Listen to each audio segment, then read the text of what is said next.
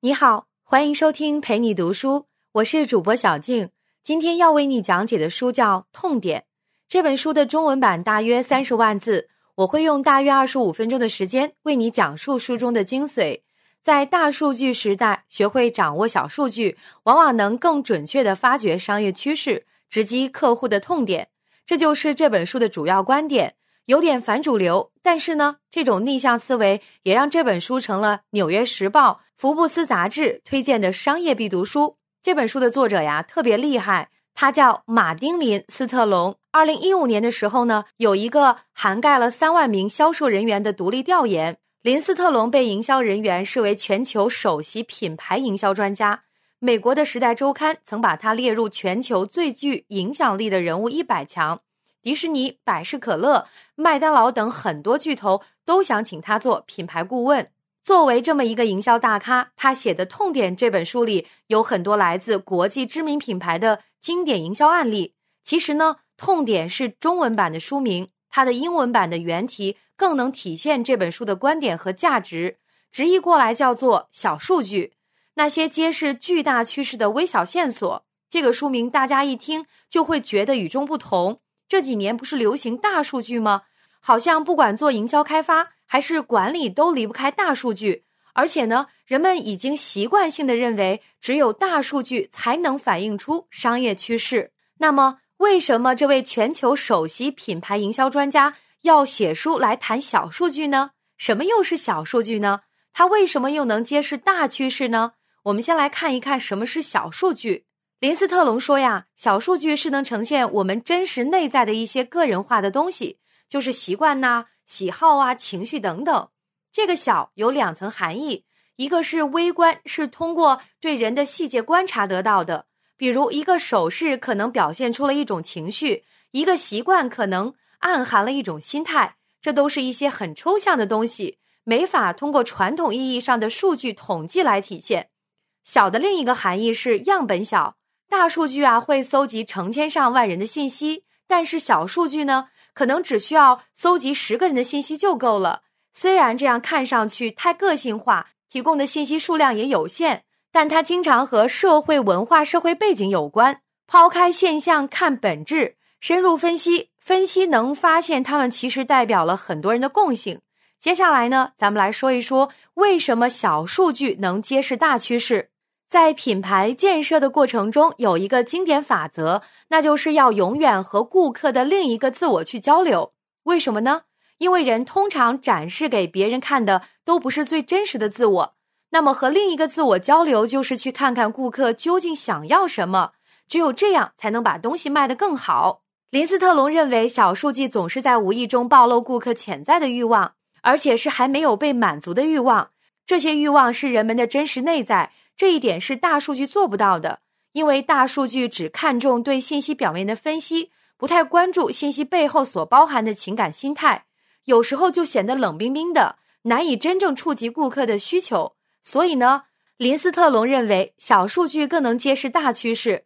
说了半天，好像太理论化了，是吧？那么下面我们来听一个故事，这是林斯特龙亲身经历过的案例，发生在印度。能很好的说明小数据对商业趋势的影响。那是在二零一三年，有一家全球谷物生产商，林斯特龙没有提到他的名字。这家生产商发现，他们生产的谷物早餐正渐渐失去在印度的市场份额。他们搞不清楚究竟是怎么回事，就委托林斯特龙去印度调查，想想办法。林斯特龙走访了一些印度消费者，很快他有了一个有趣的发现。就是和购买谷物早餐这件事情关系密切的有两种人，一个是婆婆，一个是儿媳妇。为什么是这两种人呢？因为他们是整天在厨房里忙活的人，决定了家里要买什么吃什么。于是林斯特龙有了一个想法，就是这两种人无论是谁掌控了厨房的主导权，那么只要投其所好，就能影响谷物早餐的销量。于是呢，他开始仔细研究印度的婆媳关系。你没听错啊。世界首席营销专家在研究婆媳关系。起初呢，林斯特龙认为婆婆是一家之主，拥有决定权，因此每次他拜访顾客的家时，开门迎客的永远是儿媳妇，而婆婆只是坐在屋子里等着。等到客人坐下来以后，儿媳妇就默默坐在一旁，自己不说话。就看着婆婆和客人聊天，而且呢，有人事先告诉过林斯特龙，在印度如果想和儿媳妇说上话，得征求婆婆的同意才行。但是呢，当进入到印度人的厨房进行观察以后，林斯特龙发现实际情况啊，并不全是那么回事儿。当他问印度人：“你们家谁做饭的时候？”婆婆和儿媳妇儿都说是自己在掌管厨房，这种回答让林斯特龙有点头大。不过呢，他有一个本事，就是擅长从环境细节里寻找答案。他就把这个叫做潜台词研究。于是呢，他在厨房里转悠的时候，注意到了调料的摆放。许多印度家庭的厨房都会摆放五六种调料。起初呢，林斯特龙觉得这些调料的顺序是随机的。不过后来他注意到。越靠近灶台的调料粉颜色越鲜艳，比如红红的辣椒粉或者黄色的豆蔻粉；而越远离灶台的颜色越单调。而且更有意思的是，最靠近灶台调料粉的颜色总是和婆婆衣服的颜色差不多。这说明什么呢？说明制调料粉是婆婆喜欢的。于是林斯特龙明白了，在印度的厨房里做饭的事儿啊，是婆婆说了算。那么，最终决定是否买谷物早餐的人就是这些婆婆了吗？不是，因为林斯特龙还发现了其他的一些细节。这一次引起他注意的是气味儿。这调料粉的香味儿里，林斯特龙还闻到了另一种味道，就是清洁精味儿，而且呢是带着西式花香味道的那种。而据他观察，印度的婆婆比较传统，不太喜欢这种西式的味道。可是年轻的儿媳妇们就不一样了。他们对这种西式的味道很青睐，所以林斯特龙又得出了一个结论：洗洁精是儿媳妇们选的。他们在厨房里并不是没有地位，而是和婆婆分工，前者负责做饭，后者负责刷碗。在厨房的掌控权方面，他们打了个平手。林斯特龙发现，厨房是印度家庭的一个缩影，在整个家庭的监护权方面，婆婆和儿媳妇儿其实是势均力敌的。包括在如何选择谷物早餐这件事上，两种人都有投票权。那么，这两种人的喜好一样吗？林斯特龙做了一个实验来寻求这个答案。印度人对颜色的重视程度非同一般，几乎所有重大的仪式中都能见到各种多彩的服饰，而人们见到印度人的第一个印象也总是他们衣服上的多彩的颜色。所以，林斯特龙决定从颜色入手。他让婆婆和儿媳妇们分别选出他们认为能代表新鲜的颜色，结果他发现婆婆们青睐越鲜艳的颜色，这恰好和他们选择调料粉以及衣服颜色的习惯一样。而受西方观念影响的儿媳妇儿们认为绿色才是天然，那些鲜艳的颜色太做作了。这下麻烦了，遇上了价值观完全相反的两种人。那么，同一种谷物早餐如何吸引这两种有不同喜好的人呢？对一般人来说，这种事儿是巨大的难题。但是林斯特龙不是一般人，他觉得显然婆婆儿媳妇对颜色的看法不一样，但对谷物早餐的看法有一个共同点，那就是得新鲜。新鲜代表天然干净。对印度这个污染严重的国家来说，这是他们潜意识里想要追求的东西。于是，林斯特龙决定结合印度人对颜色的敏感，在谷物早餐的包装上下点功夫，用色彩激发人们追求新鲜的欲望，同时去吸引婆婆和儿媳妇们的注意力。这时呢，她要面对最后的一个问题，就是什么样的颜色设计才能达到她想要的效果呢？别忘了，这两种人的颜色喜好完全相反呢。林斯特龙还是选择了观察小数据的方式。她在超市里观察婆婆们的购物习惯，发现由于超市顶灯和老花眼的影响，婆婆们看商品包装时，焦点更习惯于集中在包装的底部，而视力清晰的儿媳妇们则习惯从包装的顶部去看产品。根据这个小数据，林斯特龙向生产商提出了一种包装建议，就是把包装底部三分之二部分设计成艳丽明亮的颜色。而把其余三分之一设计成天然绿，这样做能同时使婆婆儿媳妇们感到这个食物很新鲜、很天然。生产商最终采纳了这个建议，结果就是以以往对选择谷物早餐有严重分歧的婆婆儿媳妇们开始认可同一种产品了。这是林斯特龙的成功营销案例之一。我们来回顾一下，在这个案例里，他都发现了什么小数据？首先是厨房调料粉的摆放，其次是人们对颜色的喜好，这属于偏爱；然后是对包装的关注角度，这属于因为生理差异而产生的不同习惯，这些都是小数据。在他们背后是印度婆婆和儿媳妇对新鲜天然的追求，这是他们潜意识里的欲望，而这些欲望决定了他们如何选择产品。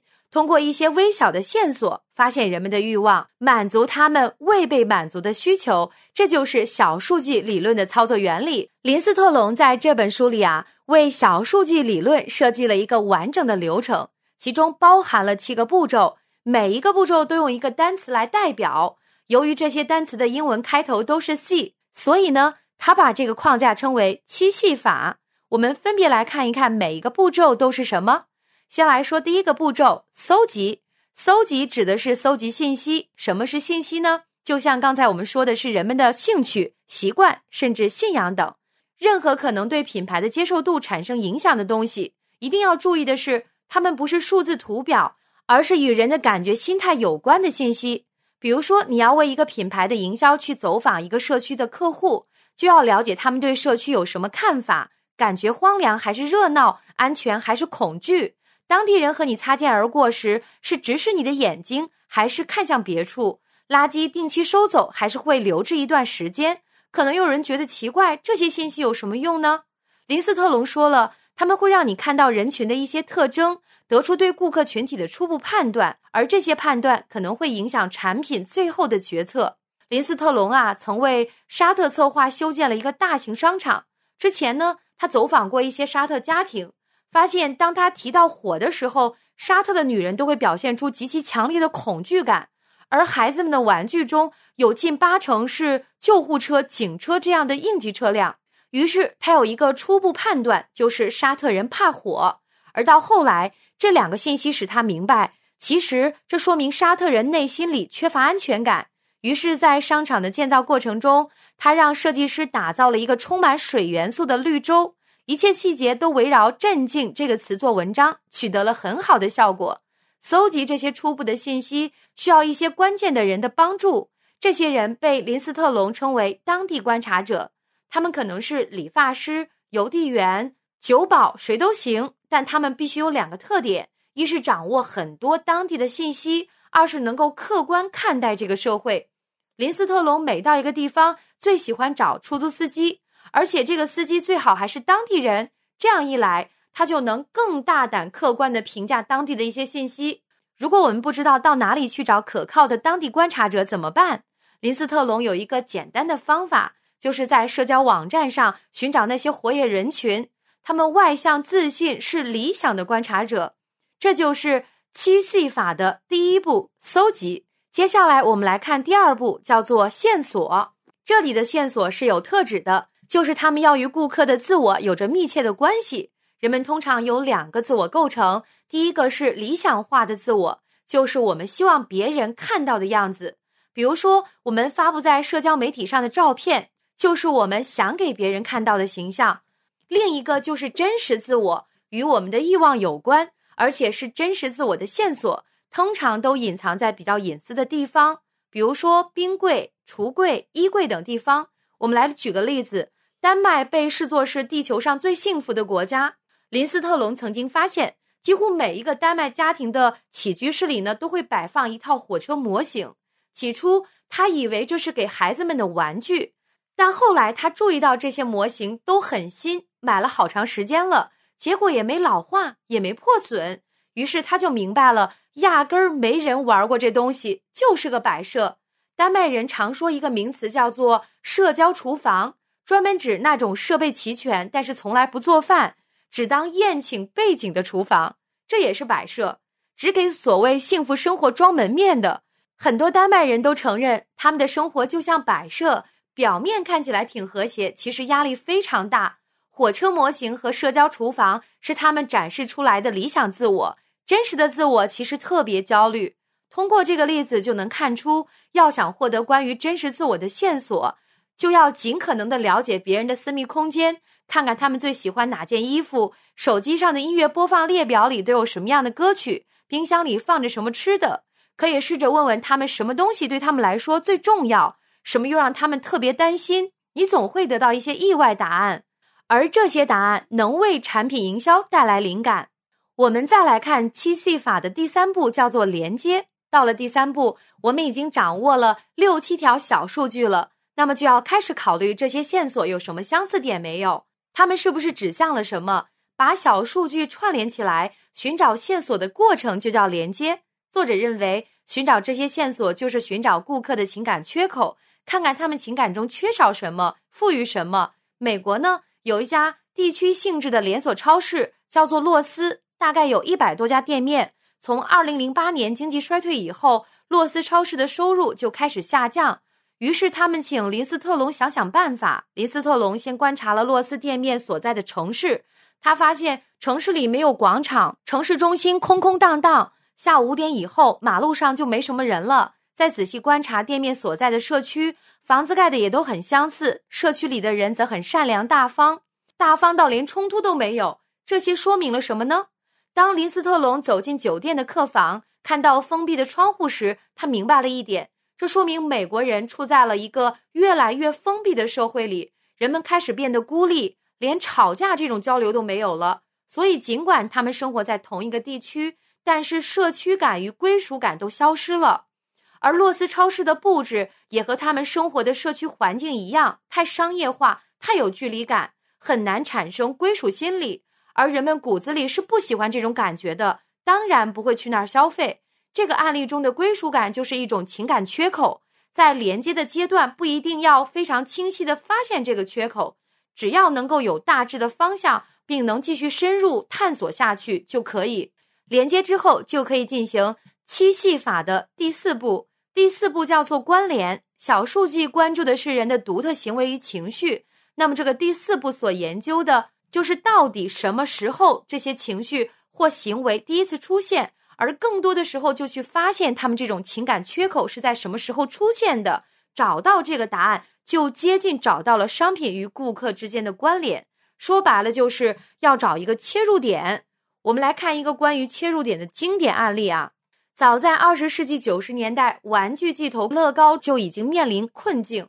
他们每一次的大数据研究都表明，人们越来越追求即时满足感，所以孩子们喜欢玩数字化的产品，而积木已经过时了，所以乐高逐渐放弃了积木这个核心产品。不过，二零零三年年初，乐高还是倒了大霉，销售额同比下降了三成。于是，他们向林斯特龙咨询求助。那么，林斯特龙是怎么解决问题的呢？我来告诉大家，他在一个德国男孩的运动鞋上找到了办法。这事儿听着有点太不着实际吧？但是，林斯特龙的小数据研究经常是在貌似不相关的事物之间找到共性。那个德国男孩是一个滑板运动的狂热爱好者。他有一双运动鞋，很破旧，破损很严重，但他就是舍不得扔，因为这双鞋是他玩滑板获得冠军的见证。只要这双鞋在，就能证明这孩子是滑板玩的最好的。林斯特龙发现，这孩子通过一双鞋获得了社会存在感，而这种存在感又是通过一种高超的技能换来的。当孩子把存在感附加在那双鞋上之后，他就会对这个产品产生很忠实的情感。于是，林斯特龙和乐高都明白了，其实对孩子来说，不用管这种技能到底是什么，只要他花心思去做了，又收获了，就会铭记于心，就会催生对品牌的忠诚度。于是，从那以后，乐高重新把积木作为核心产品，设计上更注重细节，安装也更有难度，目的就是让人们在玩的过程中有一种。克服了困难的成就感，从而保持对产品的兴趣。十年后，乐高的改变得到了回报，他们终于成为全球最大的玩具生产商。在这个案例中，男孩因为玩滑板而获得了那双鞋的时间，就是他的社会存在感产生的时间。这就是切入点，也是七 C 法的第四步所说的关联。而对乐高来说，他们重振雄风靠的也不是大数据的调查结果。而是一个男孩提供的小数据。下面咱们再来说一说七 C 法的第五步因果。在这一步里啊，我们面对搜集上来的种种小数据，需要问问自己：这些会激发人们什么样的情感呢？刚才乐高的案例里，鞋子的信息就激发了社会成就感；而在之前我们提到的谷物早餐的案例里，颜色的信息激发了顾客对食品安全的追求。这就是因果。大家可能也会发现，这一步其实不是一个单独的步骤，而是对前面两步的总结和确认。接下来，我们再来看七 C 法的第六步，叫做补偿。前面我们提到过，小数据的本质是指出人们有什么欲望没有得到满足，然后对此进行补偿。我们在社会生活中啊，总是扮演着某种角色，而这个角色呢，通常是被要求的，并不是我们的欲望想表达的。欲望得不到满足的时候，就会想要找到渠道发泄出来，促使我们去扮演另外的某种角色。一般来说，那都是被社会禁止扮演的角色。林斯特龙把这个发泄的过程叫做打破常规，而观察打破常规的过程，就能发现人们的潜在欲望。比如说，在日本，有些日本人在午休的时候会穿上卡通服装聚在一起吃饭，吃完了再换上西装继续工作。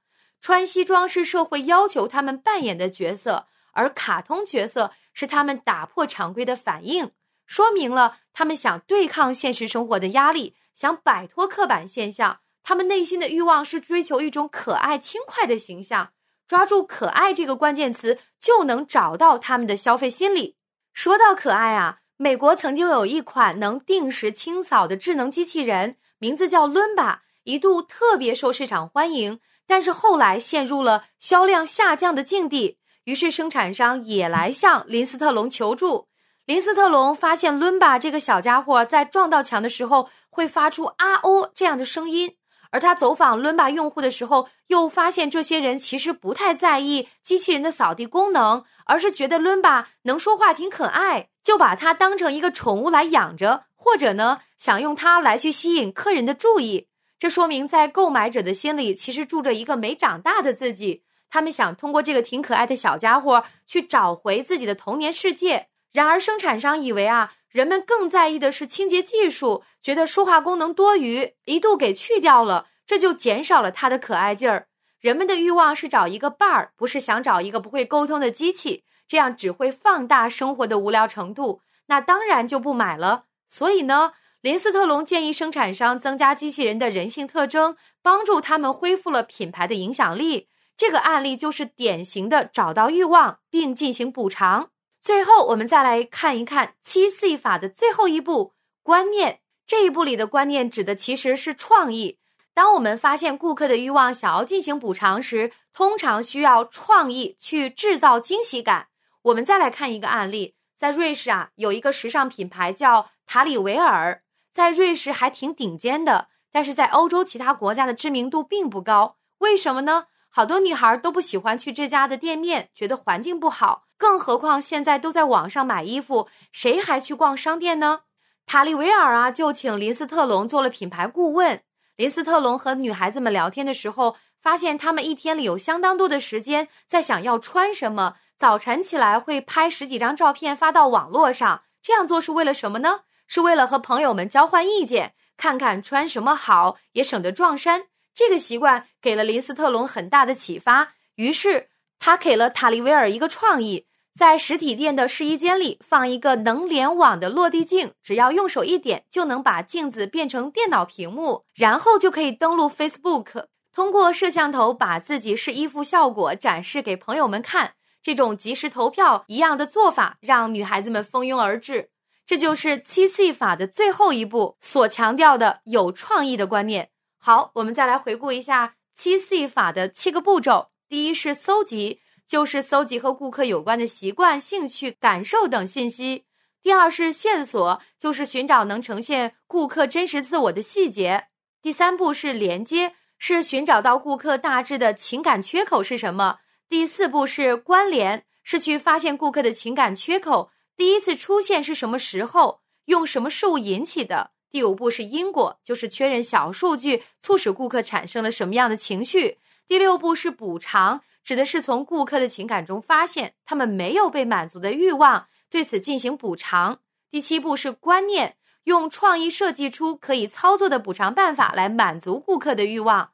好了，这就是如何使用小数据理论的七 C 法。需要强调的是，林斯特龙虽然认为大数据不能把握人的习惯心态，但是他仍然认为小数据与大数据结合起来研究顾客的心理是有启发性的做法。毕竟我们生活在互联网时代，线上的数字化自我与线下的真实自我都需要我们仔细认知。通过两者的对比与结合，我们就知道自己是谁以及究竟想要什么。对于二十一世纪的营销来说，这是至为关键的两个问题。感谢关注，陪你读书，欢迎点赞分享，同时可以打开旁边的小铃铛，陪你读书的更新会第一时间提醒你。我是主播小静，我们下期再会。